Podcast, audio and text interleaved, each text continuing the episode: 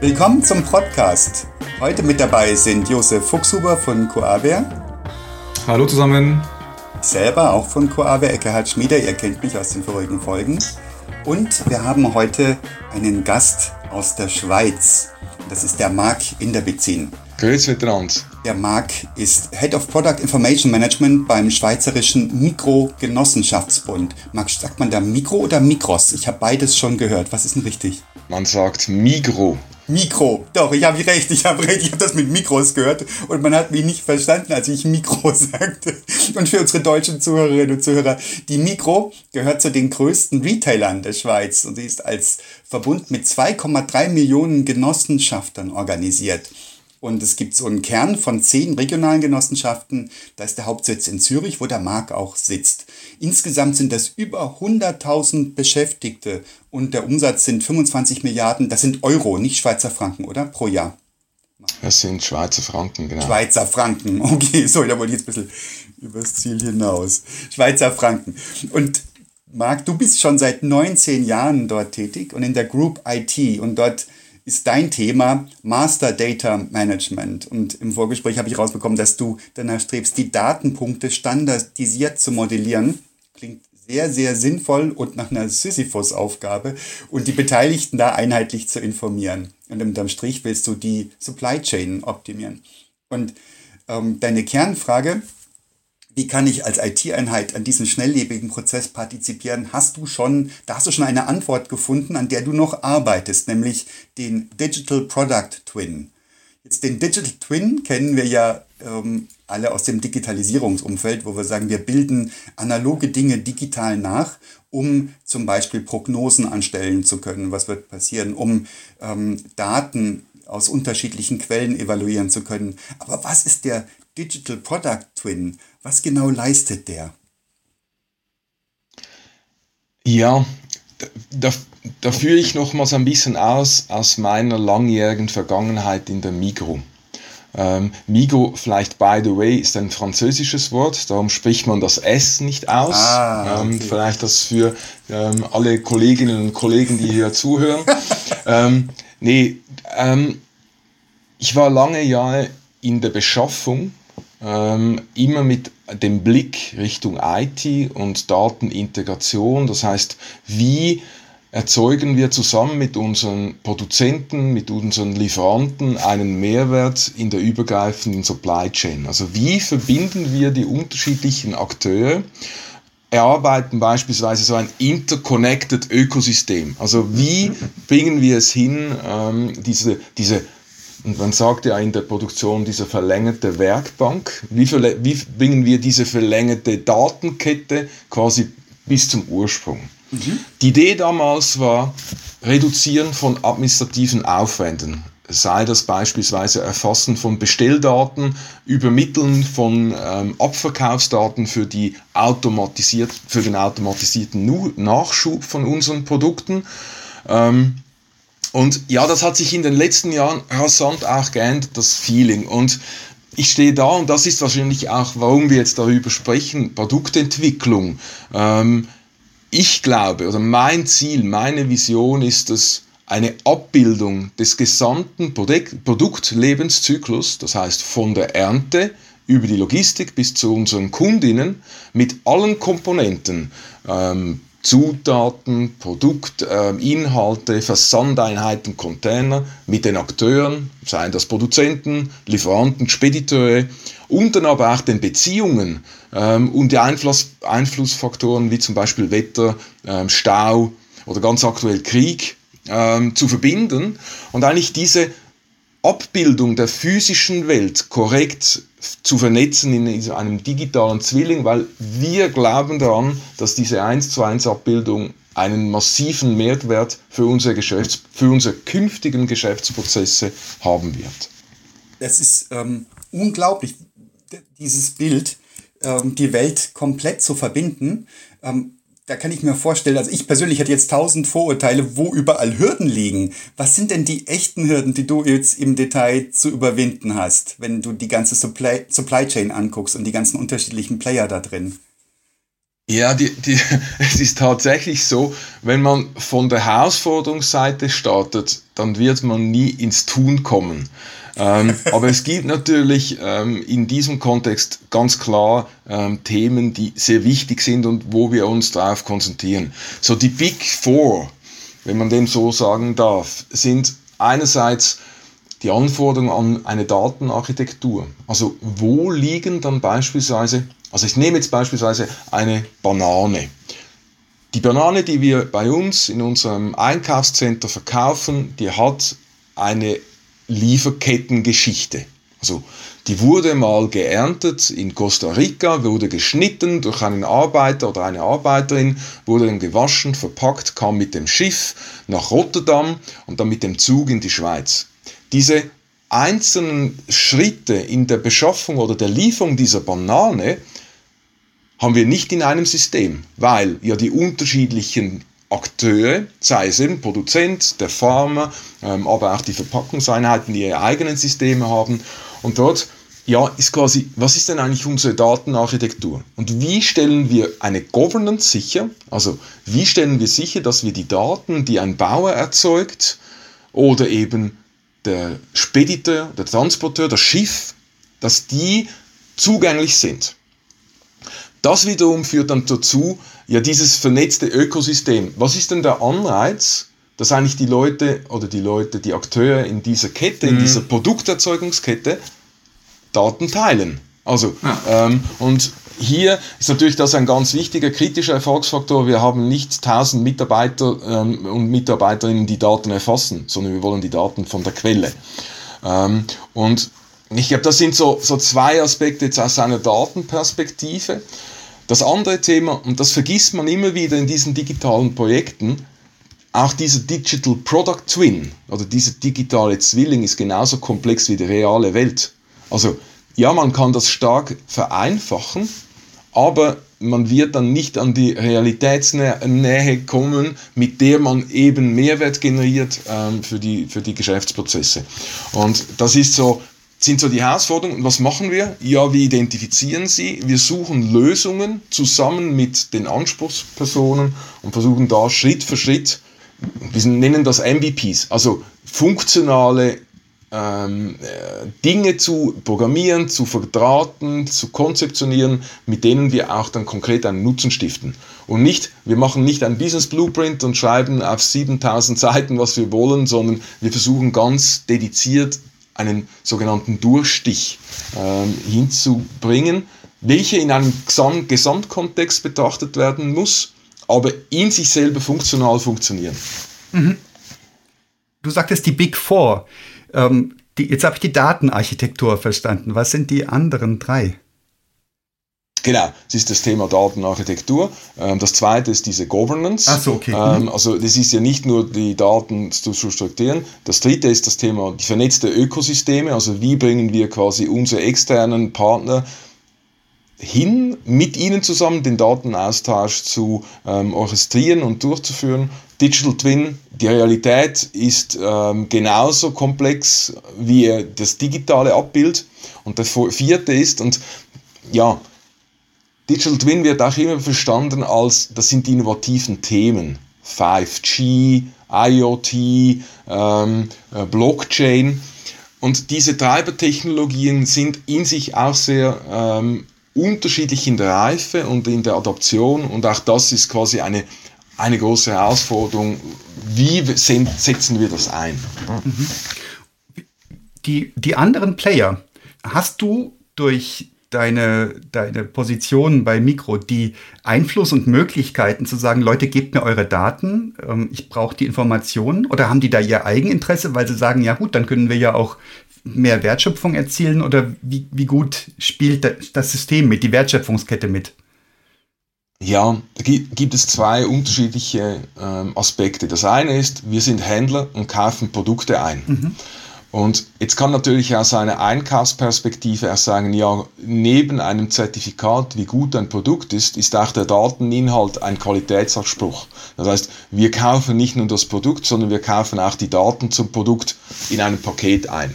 Ähm, das kann quasi, das ist ein bisschen diese, äh, wie sagen wir, die Peitschenfunktion. Also ich, äh, ja, wir kaufen, also wollen wir das. Das ist aber nicht ausschließlich unsere Motivation, ähm, an Partnerdaten zu gelangen, sondern wir wollen eigentlich in einen geteilten Modus kommen, so dass wir sagen, wir nutzen die Daten, die ihr uns gebt. Ihr dürft auch unsere Erkenntnisse dann in Zukunft nutzen. Ich mache ein Beispiel.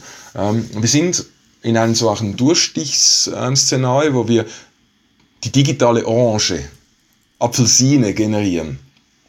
Da geht es eigentlich darum, dass wir ähm, wissen wollen, von welchem Feld kommt diese Orange, sei das in Italien oder in Spanien, was haben wir dort für Pflanzenschutzmittel verwendet, ähm, wo war der Weg, also ging es in eine Packerei, in eine Kooperative, dann in den Transport und dann kam es in die Schweiz.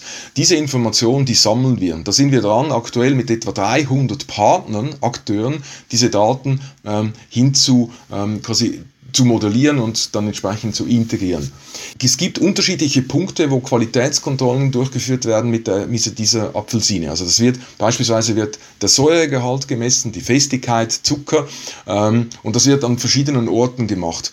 Diese Information für die einzelnen Partner nicht einsehbar heute. Wo wir hinwollen, ist eigentlich diese Information zu teilen und sagen, seht ihr, da gibt es eine Veränderung in der Kette oder es gibt eine Veränderung zum Vorjahr. Was können Faktoren sein? Wetter, andere Pflanzenschutzmittel beispielsweise oder Transport, Liegezeiten. Und das ist halt schon so auch aus Händlersicht, man kriegt nicht immer die frischeste Ware, mm. ähm, teilweise wird das auch zwischengelagert. Wenn wir diese transparent aber auch teilen, dann ist das einerseits für uns der Win, dass man mit dem die Gesamtkette optimiert und auf der anderen Seite für die einzelnen Parteien halt ein Informationsgewinn auch für ihre Perspektive aus diesem Digital Twin äh, möglich mhm. ist. Wo endet denn eure Datenkette dann an der Kasse im Supermarkt? Oder bis raus auch zum Kunden, der euch Feedback geben kann mit, hey, die Orange ist nach zwei Tagen verschimmelt. Ähm, ja, also die Vision, und da sind wir auch schon Initiativen dran, ist so, dass die natürlich bis in den Kühlschrank des Kunden ähm, mhm. eigentlich vorhanden ist. Das ist natürlich so, das ist die Visionsanteil. Realistisch, ja. ähm, wir sind sehr eng mit unseren Kundinnen und Kunden im Austausch. Das heißt, wir haben eine Plattform, ähm, analog Wikipedia, wo die Mikroproduktinformation publiziert und dann in den Dialog treten will das heißt, ähm, wir sammeln Kommentare, wir gehen auf Fragen und Antworten, Bemerkungen auf den Produkten ein. Wir machen dort sogenanntes AB-Testing. Das heißt, wir entwickeln zusammen mit Panels, zusammen mit der Industrie der Migo, wir haben eine starke Eigenindustrie, beispielsweise ein Eistee mit Geschmack Erdbeere versus Melone. Und dann ähm, testen wir die und holen dann auch Feedbacks ab von den Kunden. Also wir, wir launchen das Produkt für eine gewisse Zeit und fragen dann die Kunden, was meint ihr? Schmeckt Erdbeere besser als äh, Wassermelone? Und auch hier ist das ja ein Beitrag an dieses digitale Abbild dieses Produktes, ja. dieses ja. Ähm, Zwillings. Und ja, man kann gedanklich noch weitergehen und sagen, ja gut, wenn wir dann wissen, ein Kunde hat beispielsweise eine Konservendose gekauft, die hat ein Haltbarkeitsdatum, das war ein bisschen ein schwieriges Beispiel, also mehrere Jahre in der Regel, ähm, aber wir hätten ein, ein Haltbarkeitsdatum und wissen, das wird eingelagert, in Anführungszeichen, beim Kunden im Kühlschrank oder im Keller, könnte man ja auch sagen, sobald dieses Ablaufdatum überschritten ist, gibt es ein Alert. Das heißt, der Kunde bekommt mhm. eine E-Mail oder in der App einen Hinweis, Achtung, in zwei Wochen ist deine Kichererbsendose, ähm, läuft ab, mach doch damit einen Kichererbsen-Stew, ähm, das ist fein, hier hast du das Rezept Geh doch noch in die Miga und kauf beispielsweise Kürbis ein, kauf beispielsweise noch Basmati-Reis ein. Ähm, dann kannst ja. du A, reduzieren wir dadurch Food Waste. Wir haben quasi zusätzliche Kaufanreize ähm, geschafft. Das ist die Vision. Da sind wir mhm. aber, ich glaube, ja, man sieht es, aber wir konzentrieren uns eigentlich jetzt auf die Beschaffungsseite. Wie, mhm. weil auch, wir haben etwa 50.000 Artikel immer wieder ändern. Das heißt, wir sind im Vollsortimenter. Ja, was ist denn der Anspruch? Auf welchen Sortimenten sollten das passieren? Ist ein Konserve besser als der Fußball? Oder beispielsweise Nähartikel? Und ja, da sind wir also immer noch sehr in der Entwicklungsphase. Ich sage, wir haben eine Vision. an der arbeiten wir. Und auch die Auseinandersetzung mit ähm, externen Parteien, ähm, seien das die, die großen Beratungshäuser, aber auch kleine innovative Firmen, Startups, ähm, die hilft uns, diese Einordnung in einen Großkonzern vorzunehmen. Und könnt ihr da auf, auf Produkte zurückgreifen? Ich meine, ähm, Digitalisierung der, der, der Lieferketten ist ja nicht nur jetzt ähm, ein Thema bei euch, sondern ähm, das treibt ja die ganze, die ganze Welt. Ähm, also gibt es da vorgefertigte Lösungen oder auch standardisierte Schnittstellen, ähm, um, um Daten liefern zu können und, und, und Systeme, die miteinander automatisiert sprechen oder müsst ihr alles selber bauen und Konzepten? Ähm, sowohl als auch. Ähm, das ist auch eine Herausforderung mit diesen interconnected Ökosystemen. Es gibt mhm. Standards, ähm, beispielsweise in der Supply Chain. Ähm, einer der größten weltweit aktiv, ähm, aktivsten ist GS1. Ähm, jeder, jeder Kunde kennt das, wenn er ein Produkt in die Hand nimmt, hat sein Barcode drauf, also diese, dieses äh, Linienkonstrukt. Und das kommt von GS1. Ähm, die machen auch Kommunikationsschnittstellen und die verbinden eigentlich in der Wertschöpfungskette ähm, die beispielsweise Industrie mit dem Handel. Da gibt es ähm, Möglichkeiten, das nutzen wir auch und da sagen wir auch, das ist uns wichtig, dass wir keine proprietären Lösungen verwenden. Mhm. Jetzt aber, wie verwenden wir die Daten? Da bauen wir sehr viel selber. Also das heißt, mhm. ähm, natürlich solche Logiken, die auch spezifisch für unseren Brand stehen als nachhaltigster Retailer der Schweiz oder Europa war, gab es vor zwei Jahren, ähm, da bedingt es natürlich auch eine gewisse Invest in entsprechende Lösungen. Äh, wir versuchen aber auch Startups situativ ähm, mit zu integrieren und zu sagen, ah, ihr habt eine coole Lösung, ihr lasst uns das testen im Kontext von diesem Produkt Zwilling. Ähm, und, und ermöglichen so natürlich so eine, ähm, eine Welt der unterschiedlichen Geschwindigkeiten, was wir aber im Fokus haben müssen, und jetzt komme ich wieder zu der Herausforderung, Datenstruktur und Governance. Das funktioniert nur, wenn man dieses, diesen, wie sagen denn, das Spielfeld klar abgesteckt haben. Und da sind wir immer noch in der Absteckung, weil da sind viele Menschen involviert, viele Menschen haben unterschiedliche Meinungen hinsichtlich, wie was passiert. Und das ist, es ist nicht eine technische Hürde. Also auch, aber mhm. halt auch, wie arbeiten wir zusammen? Und was ist unser ja. gemeinsames Bild, wie wir in Zukunft auch mit unseren Kundinnen und Kunden agieren wollen? Das ähm, triggert mich wirklich. Also dieses, dieses Bild, das du aufzeigst, diese Vision, finde ich großartig. Maximale Transparenz über das Produkt. Jetzt kann ich mir vorstellen, dass etliche Player in dieser Wertschöpfungskette kein Interesse an dieser, an dieser Datentransparenz haben. Die haben vielleicht ein billigeres Pflanzenschutzmittel probiert und das hat Rückstände hinterlassen und sie wollen in Gottes Namen nicht weniger Ertrag machen dieses Jahr, weil sie das probiert haben.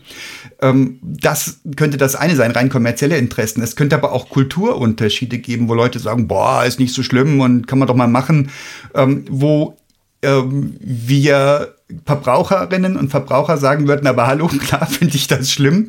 Und die Mikro ist meine Anwältin hier und die sorgt dafür, dass ich die richtigen Produkte bekomme. Also will sagen, euer Interesse kann ich mir super vorstellen, Marc, und ich finde das großartig und ehrenhaft, dass ihr dran arbeitet. Und ich könnte mir vorstellen, dass, dass es Player gibt, die da möglicherweise sogar betrügerisch unterwegs sein würden, wenn sie das Gefühl haben, ihnen ähm, schwimmen die Fälle davon. Wie sieht das aus?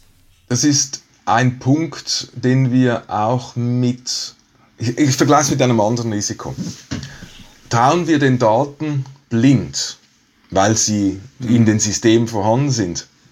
Ich glaube, es ist keine gute Entscheidung, auch in einer vollautomatisierten, digitalisierten Welt die Informationen unbewertet zu verwenden. Und jetzt beispielsweise mit diesem Pflanzenschutzmittel, das passiert ja heute schon. Also wenn die Gewinn maximieren, dann mhm. maximieren sie. Und ähm, wir haben Kontrollinstanzen in unserer Supply Chain, welche eben genau Produktproben unabhängig der Datenlieferung kontrollieren. Das heißt, da ist es einfach so, wir erfassen die Daten dann selber nochmal. Ähm, oder über, ähm, also das sind ja dann auch externe Auditoren, die ein Zertifikat wiederum belegen, dass man eben diese nicht diese falschen Pflanzenschutzmittel genommen haben.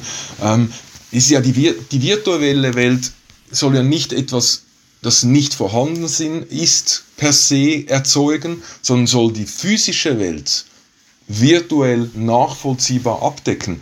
Und ich denke, das Risiko, dass jemand hinsichtlich seiner eigenen, also das ist ein mentales Setting, will ich Daten teilen oder nicht. Ähm, und da gibt es einen äh, eine Geschäftsphilosophie, die sagt, nee, das passt nicht in unser Konzept. Fein. Ähm, vielleicht ist man dann auch nicht mehr Lieferant der Migo in Zukunft. und dann gibt es viele offene. Und wir, wir, wir merken das, dass das Interesse, weil viele gehen ganz anders um mit Informationen als noch vor 20 Jahren. Schauen wir die Generation TikTok, Insta, Facebook ist alt, äh, muss man nicht erwähnen. ähm, da ist ein ganz anderes Verständnis von, wie Informationen geteilt werden, hat sehr hohe Gefahren. Ähm, Information, Fake News, also da, da, aber das ist etwas, eine Disziplin, das lernen wir und, müssen, und wir sind drin. Also wenn man jetzt mal sagt, ich kümmere mich nicht um das Thema, dann glaube ich, ja, ist man mit Scheuklappen unterwegs, ja, vielleicht nicht optimal. Ich glaube, diese Fähigkeit, und das merken wir auch, wenn junge Mitarbeiterinnen und Mitarbeiter bei uns partizipieren, dann sind das natürlich Aspekte, ja, stimmt denn die Daten? Ja, habt ihr das kontrolliert? Ähm, wo viel aktiver noch wieder wir kritisieren, ja, sind denn das wirklich die Daten, als dass ein, ein Akteur aktiv uns in Anführungszeichen bescheißen will. Also, das ist schon so. Und vielleicht noch der zweite Aspekt ähm, hinsichtlich, ja, wenn Firmen sagen, die Daten haben eine, sind eine Bestandesgefahr für mein Geschäft, denen rate ich, ihr Geschäftsmodell wirklich zu überdenken. wow, was ja, ein Statement. Absolut. Ja, vollkommen richtig. Ja, ja. Und daher finde ich den Ansatz auch super, den, den du gesagt hast, mit ähm, auch die Lieferanten für die einen Mehrwert schaffen. Ja? Also die, die sind an der Stelle auch nicht nur Datenlieferant, sondern auch an der Stelle Kunde. Ähm, die wollen ja auch mit den Daten was machen und ob sie sich jetzt irgendwie vergleichen mit anderen Lieferanten, das ist dann wieder was anderes, wenn dann die Daten gehören, aber zumindest ja, sich selber besser machen und, und, und das sollte Anreiz genug sein, um Daten in großen Töpfen mit, mit reinzugeben. Ja? Und das, äh, das, das, das, das, gibt euch, das, das, das gibt euch den, den, den Wind, ja? dass das diese Genau, aber es ist ja nicht so, dass das einfach automatisch so funktioniert, sondern es ist auch eine Vertrauensbasis. Und ja, ja dann ist natürlich schon, ah, jetzt muss ich ein bisschen Eigenlob auf die Migro. Ja, wir sind, wir sind halt eben ein großes Unternehmen in der Schweiz und unsere Vision ist, das ist ein bisschen, ja, täglich besser. Also für unsere Kundinnen und Kunden. Und unser Anspruch, und darum habe ich auch zuvor erwähnt, eben Nachhaltigkeit ist ein wichtiges Strateg ein wichtiger strategischer Pfeiler der Mikro. Und Nachhaltigkeit bedeutet nicht nur Pflanzenschutzmittelreduktion, sondern bedeutet auch Beziehungen mit Lieferanten aufzubauen, die partnerschaftlich sind. Mhm. Nicht, nein, das ist auch nicht immer ähm, schwarz-weiß, da gibt es Graunuancen dazwischen, aber es ist ein Auftrag. Wir haben einen, Gesellschaft, einen gesellschaftlichen Auftrag, den wir wahrnehmen, der unsere Vision, unser Handeln äh, steuert. Und durch das haben wir natürlich ein hohes Vertrauen. Mhm. Jetzt, äh, ohne Bashing, aber es gibt natürlich der, der Discount, der Hard-Discount, der in die Schweiz eingetreten ist vom Norden. ähm, der, der bringt natürlich ein bisschen Unruhe ähm, auch in diese, in diese Einkaufsaktivitäten ähm, ähm, und äh, der, der, Druck wurde erzeugt und das spüren, also das spüren auch, die Einkäufer finden das schön, aber die Sortimentierer finden das schwieriger. ähm, es ist unsere Mission, eben quasi diese, diese gesellschaftliche Nachhaltigkeit, die Produktnachhaltigkeit und dann schlussendlich auch die Umweltnachhaltigkeit ja. hochzuhalten. Und da hilft halt dann auch eine schöne Transparenz. Wo, wo, wo, kommt was her? Wie lange liegt was rum? Und sonstiges, wie du sagst, bis hin zu ja, weniger Müll. Ähm, das alles ist nachhaltig. Ja. Genau, und, und das ist dann, das eine ist quasi, das zahlt direkt in die Nachhaltigkeit ein. Und auf der anderen Seite ist es auch ein Vertrauen der Leute, dass einer Beweiskette unterzogen werden muss. Und das ist noch das andere machst du eine Webseite, schreibst du hin, hier schöne Power, schönes Land, ähm, schöne Fotos, ähm, alles tipptopp, die sind happy, happy. Ja, ist denn das Beweis? Also ist, ist hier die Beweislage klar? Ist das quasi Marketing, Promotion? Mhm. Und wir erhoffen uns durch diese Transparenz eben auch diese Beweiskette anzutreten können, also antreten zu können. Ähm, wir können die per Telefon und E-Mail und, äh, und, und, und Excel und solchen Listen. Also wir haben diese Beweisbarkeit, nur können wir sie nicht spielen für die Kundinnen und Kunden. Weil die Daten, und jetzt bin ich wieder bei Datenstruktur und Governance, für mich hängt das sehr stark an, was ist unser Zielbild und wie uniform können wir das strukturieren, damit man eben die unterschiedlichen Ansprüche decken kann. Ähm, ich habe verstanden, warum Mikro hier ein Treiber ist, eine Treiberin, weil sie, weil ihr diese Vision vor Augen habt, die wirklich ähm, eine, eine sehr, sehr schöne Zukunftsvision ist, eine in einer ganz Digitalisierung in einer ganz positiven Weise betrachtet.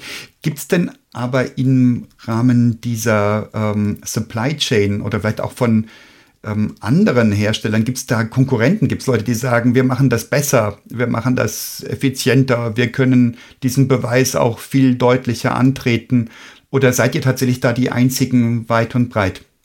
das ist, das ist eine schwere, schwere Frage, aber aus, aus, aus Perspektive, die wir, wir vergleichen uns mit anderen Branchen gehe ich in die äh, Metallverarbeitung, in die Industriebranche, die sind weiter. Die haben beispielsweise Geschäftsmodelle, die sie beispielsweise sie vermieten anstelle verkaufen große Kompressoren. Ähm, ist ein Geschäftsmodell, funktioniert nur, wenn ich wirklich weiß, wie das Ding ähm, läuft. Also so das Thema Predictive Maintenance, Überwachung von Lager, äh, Elektromotoren. Da ist die, die Welt, glaube ich, wir schauen immer ein bisschen in diese Industrie oder ähm, beispielsweise die Bahn, äh, Mobility, äh, Mobilität, die sind weiter als der Handel. Schauen wir im Handel links und rechts, sehen wir noch nicht keine Aktivitäten. Und da, äh, nicht, dass es unser Ziel ist, Pionier zu sein, aber wir sehen uns hier schon in einer Pionierrolle ähm, für das Thema Produktinformationen. 360 Grad entlang der Supply Chain zu strukturieren, zu sammeln, zu integrieren und sie wertschöpfend für Kundinnen und Kunden auszuspielen, aber auch, und diesen Aspekt habe ich auch noch ein bisschen unterschlagen, für die Prozesseffizienz. Mhm. Ähm, es ist ja nicht so, dass wir das ausschließlich besser verkaufen, bessere Wirkung, bessere Anwendung, sondern auch überlegen, wie können wir ähm, unsere Prozesse einfacher strukturieren. Und da hilft uns, und das sind wir momentan dort, wo wir die Use Cases, wo ich zuvor erwähnt habe, diese Durchstiche, Use Cases basieren auf Effizienzsteigerung, können aber in der Wirkung Nutzen beim Kunden und sprich Mehrumsatz ähm, in, in den verschiedenen Gefäßen erreichen. Ähm, das ist noch wichtig. Also wir spielen auf beiden Seiten. Wir sind ein ökonomisches Unternehmen, also auch hier spielt Geld also wie überall eine große Rolle. Das wäre eine spannende Folgefrage auch, diese ähm, stark werteorientierte Vision. Ja, also wir wollen wirklich unterm Strich eine bessere Welt haben, indem wir Transparenz erzeugen. Das zu Ende gedacht würde ja auch bedeuten, wenn ihr Pioniere seid, gibt gäbe es was, dass ihr sagt, dass ihr anderen, vielleicht sogar konkurrierenden Unternehmen anbietet, ähm, sagen ihr, ähm, wir, wir sagen euch, wie das geht, damit auch ihr für eine bessere Welt sorgt? Oder hört es irgendwann auch auf mit dem, mit, weil dann die kommerziellen Interessen überwiegen? Ja, das ist sehr abhängig. Wir tun beides. Ähm, das ist tatsächlich so. Ähm, es gibt ein Beispiel und ist auch wieder ein Teilaspekt dieses digitalen Produktzählings. Wir haben ein, ähm, ein Projekt lanciert mit einem Karten, Landkarten, ähm, ähm, virtuellen IT-Dienstleister, der ähm, zusammen mit uns und der Eidgenössischen Hochschule, ähm, Technischen Hochschule von Zürich, ein CO2-Berechnungsmodell entwickelt hat. Das heißt, wir sind in der Lage, aufgrund der ähm, Topologie der Schweizer Landkarte und der ähm, entsprechenden Distanzen anhand des Fahrzeugtyps zu eruieren, ähm, CO2-Ausstoß hoch, mittel, klein, ob jetzt das Hybrid, ob das, ob das äh, Plug-in, äh, sorry, äh, Wasserstoff oder äh, Diesel ist, ähm, können wir das berechnen. Und interessant dabei ist, dass diese nicht ausschließlich eben Elektrofahrzeuge nicht per se überall ähm, optimal sind. Gerade im Schweizer Berggebiet ist das ähm, eine Herausforderung. Dieses Modul, diese Berechnung, die wird jetzt vermarktet. Und da haben jetzt ähm, okay. quasi nicht als Migo, sondern wir stehen, stehen das Know-how, diese ähm, quasi IP-Rechte stehen wir zur Verfügung, aber die wird quasi jetzt vertrieben. Und das ist ein großer Durchbruch, weil das bedeutet für uns, und das ist auch digitale Geschäftsprozesse, ähm, die wir verkaufen. Sind natürlich im Verhältnis, ähm, was wir eigentlich im Retail machen, heute ein sehr kleiner Teil. Aber wie, wie, sieht es aus in der Zukunft? Werden wir sehen, wohin die Reise geht. Total spannender Aspekt und absolut sinnvoll. Und ähm, du hast das auch wirklich jetzt meine Frage eigentlich umgedreht. Das ist total klasse. Das ist ja gar kein Widerspruch zu kommerziellen Interessen, wenn ich andere profitieren lasse. Ich kann es ihnen ja verkaufen. Genau. Und dann sind wir wieder im Rennen. Das ist eine, eine wunderschöne Sache. Marc, du hast gesagt, dass unterm Strich geht es euch um das Vertrauen eurer Kundinnen und Kunden und das ähm, auch das völlig nachvollziehbar. Ähm, datengetrieben wie ihr unterwegs seid, messt ihr das in irgendeiner Form oder wird das nur indirekt bewertet über äh, Absatz- und Umsatzzahlen? Da sind wir noch jung. ähm, ja, okay. da sind wir dran, diese Fähigkeit äh, zu entwickeln, äh, wie wir mit, also wenn das Thema Datenqualitätsanalyse, das kennen wir, das äh, tun wir. Da braucht es aber auch Guidance was dann die Strategie wirklich ist und was wir brauchen. Ist der Anspruch besser E-Commerce? Ist der Anspruch Digital Product Twin, also umfassende ähm, Information? Ist der Anspruch äh, sehr punktuell? Ähm, das ist ein Thema und jetzt mache ich wieder die Klammer auf, eine Herausforderung Governance. Weil das spielt sehr mit, mhm, mhm. ähm, wie die, die Pflege, wie wir die Integration auch priorisieren.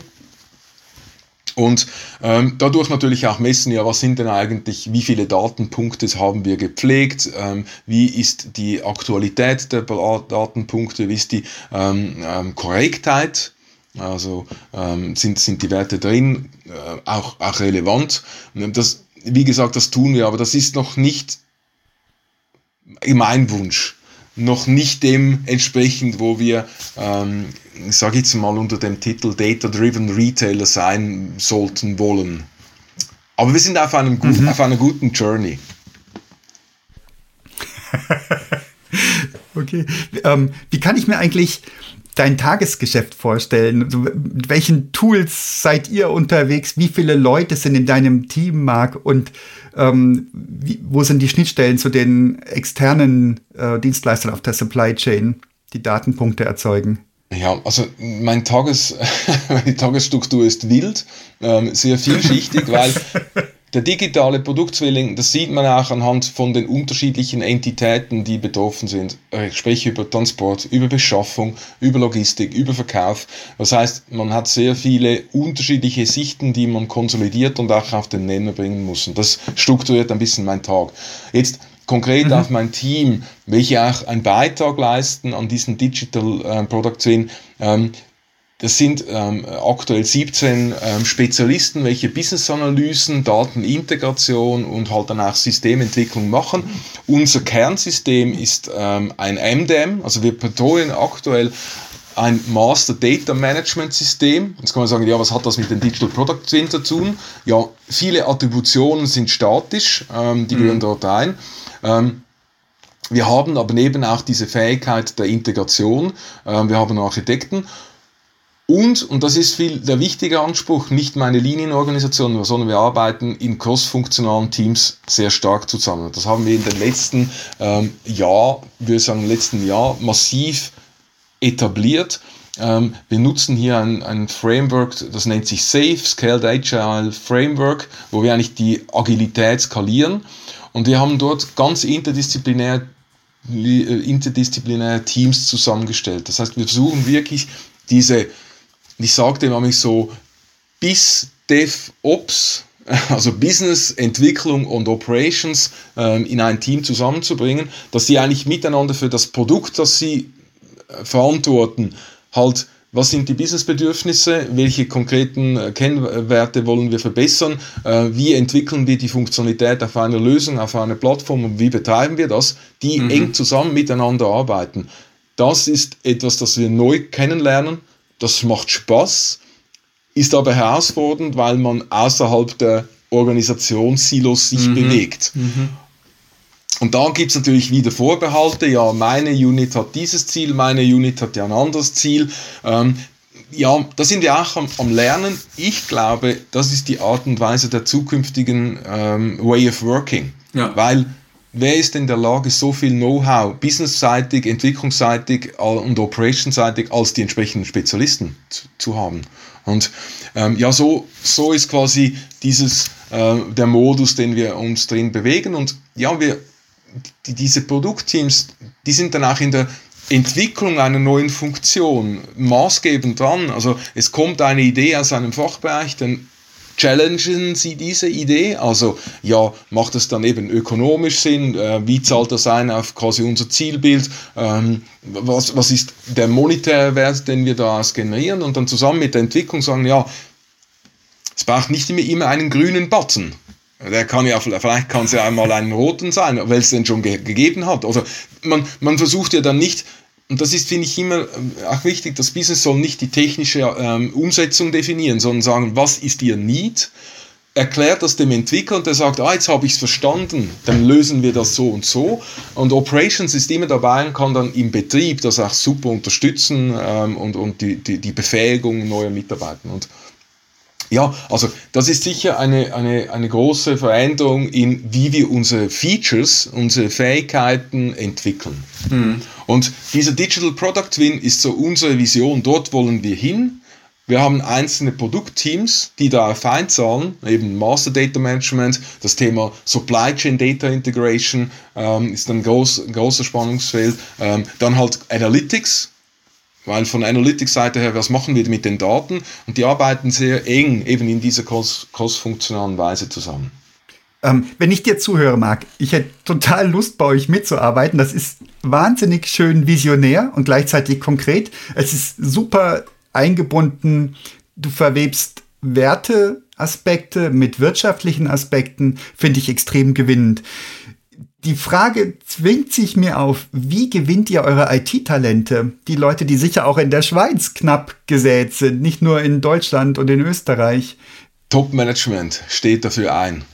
Wir, wir, also unser, unser Generaldirektor, also quasi der COO der Miga-Gruppe, ähm, der engagiert sich enorm für Talente, sei das äh, direkt an Hochschulen, ähm, über Informationsveranstaltungen, über Möglichkeiten, mal Shooterblick in unserem Bereich ähm, zu, zu forcieren. Ich glaube, es ist ein wichtig, das Signal ist The War of the Talents. Haben wir schon von fünf, sechs Jahren gehört. Jetzt sind wir drin. Ähm, und das Management hat das verstanden und arbeitet und unterstützt enorm. Eben durch die Präsenz. Auf der anderen Seite schaffen wir natürlich mit neuen Konzepten wie zum also ja neu in Anführungszeichen Werkstudenten, also Möglichkeiten Studenten direkt im Studium für Abschlussarbeiten, Zwischenarbeiten einen Platz zu geben und sagen, untersuch das, untersuch das Thema für dich im Studium, aber für uns als Migo ähm, haben wir super Talente schon gefunden. Ähm, das ist eine Möglichkeit. Oder wir nennen das Trainee. Programme, wo wir quasi auch Talente nach dem Studium nicht an einen Job binden, sondern über neun Monate sie rotieren lassen. Drei Stationen, mhm. beispielsweise Supply Chain, einmal im Lager, einmal bei den LKWs und einmal in der Beschaffung. Und diese Fähigkeit bedeutet, dass die, diese Trainee-Teilnehmenden maximale Erfahrung in kürzester Zeit sammeln. Und ja, das ist interessant. Nicht nur um in der Miga zu arbeiten, sondern auch für den eigenen CV, also für den Lebenslauf. Mhm. Ähm, ja, aber das ist schon richtig. Es ist Rekrutierung im Technologiesektor ist sehr anspruchsvoll. Und jetzt, warum ist für die Migo Nachhaltigkeit wichtig? Weil auch dort ein Why entsteht. Man arbeitet nicht bei Migo wegen dem Gehalt wie Google, weiß klar. Google bezahlt immer besser ähm, oder, oder auch Facebook. Mhm. Man arbeitet damit, weil man in einem Unternehmen ist, das sich für Umwelt, für Gesellschaft und für die kleinen Kundinnen und Kunden einsetzt. Mhm. Und das ist das Bild, ähm, das wir versuchen zu transportieren. Aber ja, ist ein Challenge. Und die, die große Chance ist ja erstmal die genossenschaftliche Struktur, wo ihr mal per se einfach schon eine irre Reichweite habt, so stelle ich mir das vor. Und dann auch, ähm, ich denke, als Schweizerin, als Schweizer bin ich sowieso irgendwann in der Woche mal in einem Mikro und habe da schon meine Kontaktdosis, ähm, um es mal Marketing deutsch zu sagen. Habt ihr da zum Beispiel auch, ähm, nutzt ihr die Displayflächen über Produktwerbung hinaus, dass ihr sagt, ähm, Talente IT-Leute, guckt mal hier, wir machen tolle nachhaltige ja, das, Sachen. Ähm, das, äh, das machen wir tatsächlich aber nicht für IT-Talente, weil wenn wir an den Flächen unterwegs sind, dann werben wir natürlich auch für Flächen. Es ist auch so, dass wir keine Fachkräfte ja. in den Filialen, ist auch ein Challenge scheint so, ja, wir suchen nur IT-Leute. Nee, wir suchen auch Fleischverarbeitungsfachkräfte, ähm, also bei uns Metzger. Ja, ja. Oder wir suchen ähm, entsprechend Leute, die Beratungen machen in beispielsweise Sportfachhandel. Und auch die sprechen wir natürlich die Leute mhm. an, die in den Formaten sind. Also wir spielen auf viel, viel verschiedenen Flächen ähm, ähm, und, und, und zeigen uns als sehr attraktive Arbeitgeber ähm, für äh, die potenziellen künftigen Mitarbeiterinnen und Mitarbeiter. Die, der große Wettbewerber aus dem Norden, von dem du gesprochen hast, weißt du, wie die unterwegs sind? Also gegen was konkurriert ihr? Werfen die mit Geld um sich sicher auch nicht? Oder, ja, oder wie? Die Einordnung ist, es sind zwei Norddeutsche. okay. ähm, der eine ist Gast bei Neckarsulm und der andere hat verschiedene Standorte. Ähm, ähm, okay. Ja, man muss, es ist ja immer schwierig zu vergleichen. Wir sprechen hier von einem Sortiment äh, vom Hard Discount etwa zweieinhalb bis dreieinhalbtausend Artikel versus Vollsortiment. Also mal schon dieser Vergleich ist strukturell gar nicht möglich. Ähm, mhm. Mir scheint aus meiner Perspektive ist, schafft, ähm, schaffen diese Unternehmen einen sauberen Marketingauftritt. Das heißt, sie überzeugen Kundinnen und Kunden durch das Lokalität. Sie haben in jedem Preisflyer mindestens 10, 15er Schweizer Artikel. Ähm, die restlichen global gesourcten gehen da ein bisschen unter. Das ist natürlich, ich mache eine Ansage, tiefer Preis, Schweizer Produkt, so schlecht können wir gar nicht sein. Mhm. Das ist die eine Ebene. Mhm. Das zweite mhm. ist, und sie sind, und, und das habe ich auch schon gelernt, sie sind natürlich auch, sie sehen diese Nachhaltigkeit nicht als übel. Sie spielen auf Möglichkeiten, wie zum Beispiel, äh, vor zwei Jahren hat ähm, Lidl war das, glaube ich, diesen Lean and Green Award gewonnen. Das heißt, sie haben Transportrouten optimiert, haben ähm, ähm, dieselfreie LKWs auf die Straße geschickt. Sie investieren punktuell natürlich auch in dieses Thema, mhm. aber halt einfach jetzt aus Schweizer Marktperspektive halt nicht umfassend. Ähm, ich glaube, man erkennt, und das ist ja nicht einfach ein Trend, also so ein, ein One-Shot-Trend, sondern es ist eine Bewegung der Gesellschaft sei das Nachhaltigkeit, die Leute schauen auf die Ressourcen, auch wenn es eng ist im Geldbeutel, in der Geldbörse. Ähm, man ist sich ja bewusst, dass die eigenen Kinder ja nicht in der Savanne aufwachsen sollen. Also wir müssen Haushalte, ich glaube, dieses Verständnis, das hat sich entwickelt und wenn man nicht nach dem spielt, ja, verliert man halt diese Kundschaft und verliert wahrscheinlich in Zukunft auch seine, seine Daseinsberechtigung. Ähm, obwohl man natürlich auch immer wieder sehen muss, dass quasi Ereignisse in der Welt, ähm, Osteuropa, ganz klar auch wieder eine Veränderung herbeiführen werden, die wir von einem halben Jahr so nicht präsent gehabt haben. Strategen schon, ähm, die haben immer gesagt, ja, schaut links und rechts. Ähm, das kann und das wird und ich habe es gesehen, diese Woche Inflationsrate Deutschland 6%, äh, in der Schweiz sind es etwa 2%. Ähm, das wird ein Thema sein, das wiederum die Preissensitivität bei dem, bei, ähm, quasi steigert. Und dann bin ich wieder beim Digital Product Twin. Ja, wie bringe ich es dann hin, effizienterweise ähm, mit diesen Informationen über die Supply Chain, über dieses digitale 1 zu 1 Abbild des Produktes, A, Kosten zu reduzieren und und, und oder Mehrwert äh, zu schaffen, das mich differenziert. Also das hängt, also für mich hangen diese Punkte wirklich auch mittelfristig und langfristig sehr, sehr nach zusammen. Und da haben wir noch nicht über fancy Dinge gesprochen. Das ist richtig. Marc, ähm, du, das berührt mich, wenn du sagst, Nachhaltigkeit ist eine Bewegung der, in der Gesellschaft. Ich nehme das in meiner Blase auch so wahr. Jetzt bin ich in gewisser Weise privilegiert, so wie ich arbeiten darf und leben darf. Ähm, ich frage mich, welche kulturellen Unterschiede du wahrnimmst. Nur so einen kleinen Ausblick, wenn ich in die Schweiz gehe zum Einkaufen, abgesehen davon, dass mir alles absurd teuer vorkommt mit meiner deutlich geringeren wahrgenommenen deutschen Kaufkraft. Aber das Gravierendste ist, wenn man schon an den Mikroniederlassungen, aber auch an anderen Läden vorbeifährt, du siehst glatte Preise. Während bei uns überall äh, 99 steht, ist bei den Schweizern, und das finde ich so herrlich, 23 Franken 20 oder sogar nur 23 Franken. Und ich finde das so angenehm ehrlich, so, ja genau, dieser eine Rappen, der mir nachher fehlt zum vollen Betrag oder den ich, den ich sparen könnte, das soll mir was suggerieren, was nicht wirklich da ist. Gibt's hier wirklich kulturelle Unterschiede, wo du sagst zum Beispiel, die Schweiz ist weiter in Sachen Nachhaltigkeit und deswegen zieht dieses Argument besser. Ich habe immer noch stark im Kopf, dass wir Deutschen hier diesen unter diesem Geiz ist geil ja. Paradigma leiden. Ich finde der Vergleich sehr schwierig, weil man, schauen wir die größten Verhältnisse an. Schweiz und Deutschland. Einwohner 8 Millionen, Deutschland 84, oder? Mhm. Etwa so. Ja, also ja. es ist man schon grundsätzlich ein ganz anderes äh, Markt, äh, ganz anderer Markt und ganz andere ja, gesellschaftliche Strukturen. Die wissen ja, also das ist, das müssen, das wollen wir auch als Schweizer nicht immer eingestehen, aber das ist nicht skalierbar, so wie wir unterwegs sind, weil wir sind so wie das Schwabenland, also, oder wir sind wie Baden-Württemberg oder wie Bayern. Ähm, wir haben aber natürlich, wir haben vier Nationalsprachen, wir haben vier unterschiedliche Kulturen. Ähm, in Genf funktioniert das Leben anders als im Wallis oder im Tessin oder in Graubünden. Ähm, auf kleiner Fläche schon ganz unterschiedliche Kulturen, also mehr als Bayern. Ähm, mhm. jetzt bin ich ganz unsicher, Allgäu und Oberpfalz ist so die Spannungsfeld. Ähm, ist schon viel Spannung, wenn ich das richtig mache. ja, nee, das kann ich, da bin ich zu wenig, da bin ich zu wenig dran äh, oder zu, nah, zu wenig nah.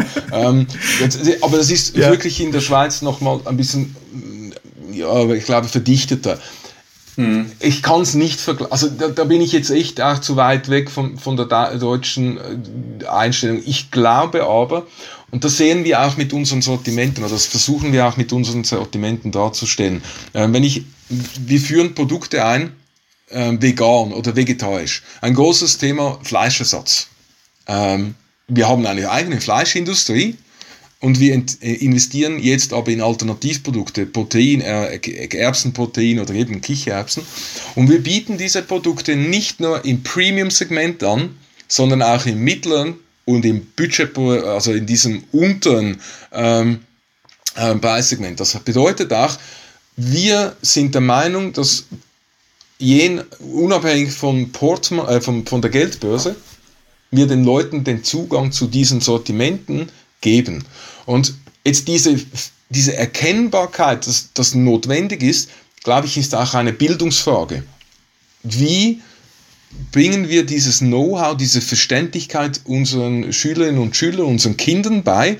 Und da trägt natürlich auch die Schule massiv einen Beitrag in Zukunft nicht heute. Aber diese gesellschaftliche Veränderung, und das sehe ich, ich bin Vater von zwei Kindern, das Thema Ernährung viel, viel präsenter als noch zu meiner Schulzeit. Ähm, beispielsweise nennt sich bei uns gesunder Znüni, also eine gesunde Zwischenmahlzeit, ähm, wo auch Eltern mitarbeiten, ähm, ja, keine Schokoladenriegel, sondern es gibt dann ein, eine Tüte mit einer Karotte, einem Apfel, einem, also irgendeinem Dinkelkeks oder so, halt wirklich auch diesen Beitrag zu leisten. Und ich, darum glaube ich, oder sehe ich diese Veränderung, und das ist ja, also eben vielschichtig. Ähm, ja, und eben vergleichbar mit Deutschland, eben, da bin ich wirklich ein bisschen zu fern.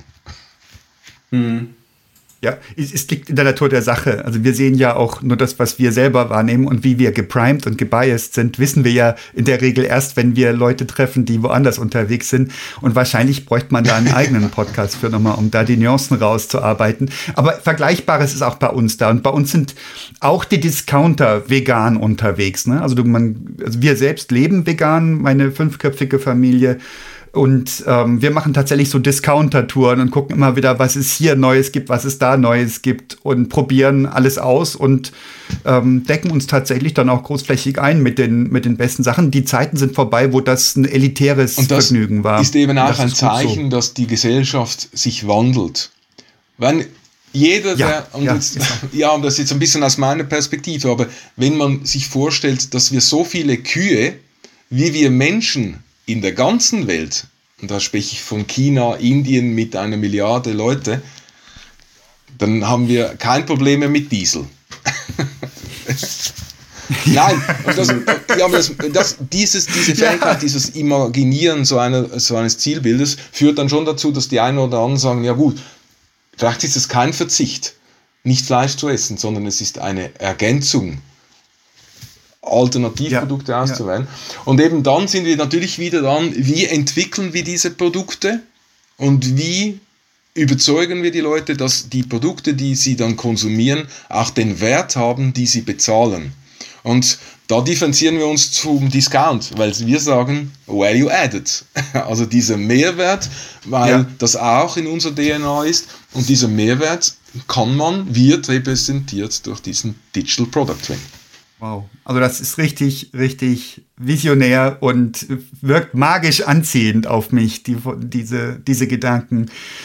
Marc, das ist großartig. Was sind denn aus deiner Perspektive jetzt die nächsten großen Schritte? Was müsst ihr angehen, um signifikant voranzukommen? Das ist eine lange Liste von ganz vielen Themen. ähm, Viele kleine Schritte genau. statt einem Ein großen, großes Thema ist eigentlich diese Vision, die wir tragen zum Digital Product Twin. Die, die Gruppe oder die, das Standing dieser Vision, die ist noch nicht so breit. Ähm, auch innerhalb von Amigo nicht. Ähm, da braucht es Aufklärungsarbeit, da braucht es Diskussion. Und das ist in der Schweiz. Wir diskutieren, ähm, wir wägen ab. Wir, dis ähm, wir sehen aber sehr viele Angelpunkte, die wir bereits schon umsetzen und dieses, quasi dieses Manifest ähm, noch weiter zu etablieren, ähm, das, das, da, das ist sicher eine, eine große Baustelle. Eine weitere große Baustelle, die jetzt ein bisschen näher an meinem Tagesgeschäft ist, die Einführung eines neues, neuen MDM-Systems, ähm, wo wir darin muss mir jetzt überlegen, also etwa 500.000 unterschiedliche Artikel führen mit etwa 4.500 Attributionen ähm, an Menge und diese Einführung einerseits technisch, aber auf der anderen Seite äh, Thema mh, die Leute arbeiten damit, also Governance, wer hat welche Dateneingaben, woher beziehen wir die Daten automatisch, das ist so eine zweite große Ebene und Produkte ohne Bilder sind E-Commerce-mäßig nichts wert. Wir führen auch noch eine neue Bilddatenbank ein. Das sind so, wenn ich jetzt wieder auf das Tagesgeschäft komme, Bild, strukturelle Texte, Integration führen zusammen zu einem Teil, einem Aspekt des Digital Product Twin. Und eben die Supply Chain Integration, das ist ein weiteres wichtiges Thema, das wir ähm, parallel ähm, weiterführen. Macht ihr auch E-Commerce parallel? Das war mir gar nicht bewusst. Ja, wir sind ähm, der größte E-Commerce-Player in, in der Schweiz. Wow. Ähm, aber nicht unter Migo, sondern der nennt sich Galaxus, die ist auch in Deutschland unterwegs. Ah, Mal vorbeischauen. Galaxus.de. Ähm, hervorragendes Mach Produkt. ich auf jeden Fall. Ähm, okay. nein, ähm, das ist, also wir sind, wir sind E-Commerce, wir sind Retail. Ähm, die Migo ist auch, das haben wir jetzt ganz ausgelassen, ist auch einer der größten Medizin-Provider. Also wir haben ähm, Zahnarzt und ähm, Apotheken ähm, und Gesundheitszentren. Ist aber entkoppelt von Migo. Also das ist einfach auch von auch wieder Thema Governance und Datensicherheit und Trennung, weil sonst hatten, haben die Kunden dann Angst, wenn sie in der Migo ein schönes Stück Filet kaufen und dann zack, die äh, Gesundheitskosten steigen. Nee, ähm, da- das, wir sind ein, also eben 25 Milliarden, da ist nicht nur Retail drin. Nachvollziehbar, ja. Dass es ein großes, ein großes Unterfangen ist und auch nachvollziehbar, dass ihr unterschiedliche Segmente unter unterschiedlichen Marken führt auch. Ähm, also gerade online versus ähm, Ladengeschäft, da könnte ich mir vorstellen, dass es da dann relativ viel Spannung gäbe. Gibt es da Preisunterschiede? Kriege ich einen, habe ich einen Vorteil, wenn ich online Nein. kaufe? Ich gehe davon aus, ich habe die gleiche ähm, Produktqualität. Nein, sind, äh, jein. so sich mal überlegen. Weil es, ja, nee, eigentlich soll, da gibt es einen Grundsatz, der noch Bestand hat, ist, dass Mikroprodukt überall gleich teuer ist. Ähm, ähm, okay. wenn ich vom mhm. Mikroprodukt spreche, dann ist das ja eines der 70% Eigenmarkenartikel, die wir uns im Sortiment haben, also eine relevante Größe. Mhm. Äh, bei Fremdmarken kann es Differenzierung geben, ähm, mein aktueller Stand äh, der Dinge. Aber eben, wir spielen nicht auf mhm. einer E-Commerce-Plattform, sondern wir spielen auf verschiedenen Kanal- spezifischen Plattformen und dann gibt es auch unterschiedliche Differenzierungsmerkmale, die eine mit Lieferzeit, die andere mit Preise oder Öffnungszeiten oder Pick-em-up-Fähigkeiten, also Abholfähigkeit von den Produkten und ja, darin widerspiegelt sich dann auch eine Preisstruktur. Mhm. Natürlich auch zugrunde liegende Kosten, die entsprechend dann äh, alloziert werden. Mhm. Mhm. Macht Sinn. Marc, was für, was für ein ähm, belebender Durchgang, den wir gerade gemacht haben. Also ich kann mir nicht vorstellen, jemals in Zukunft in die Schweiz einzureisen, ja, ohne in einem Mikro vorbeizuschauen. Sehr gut, sehr gut.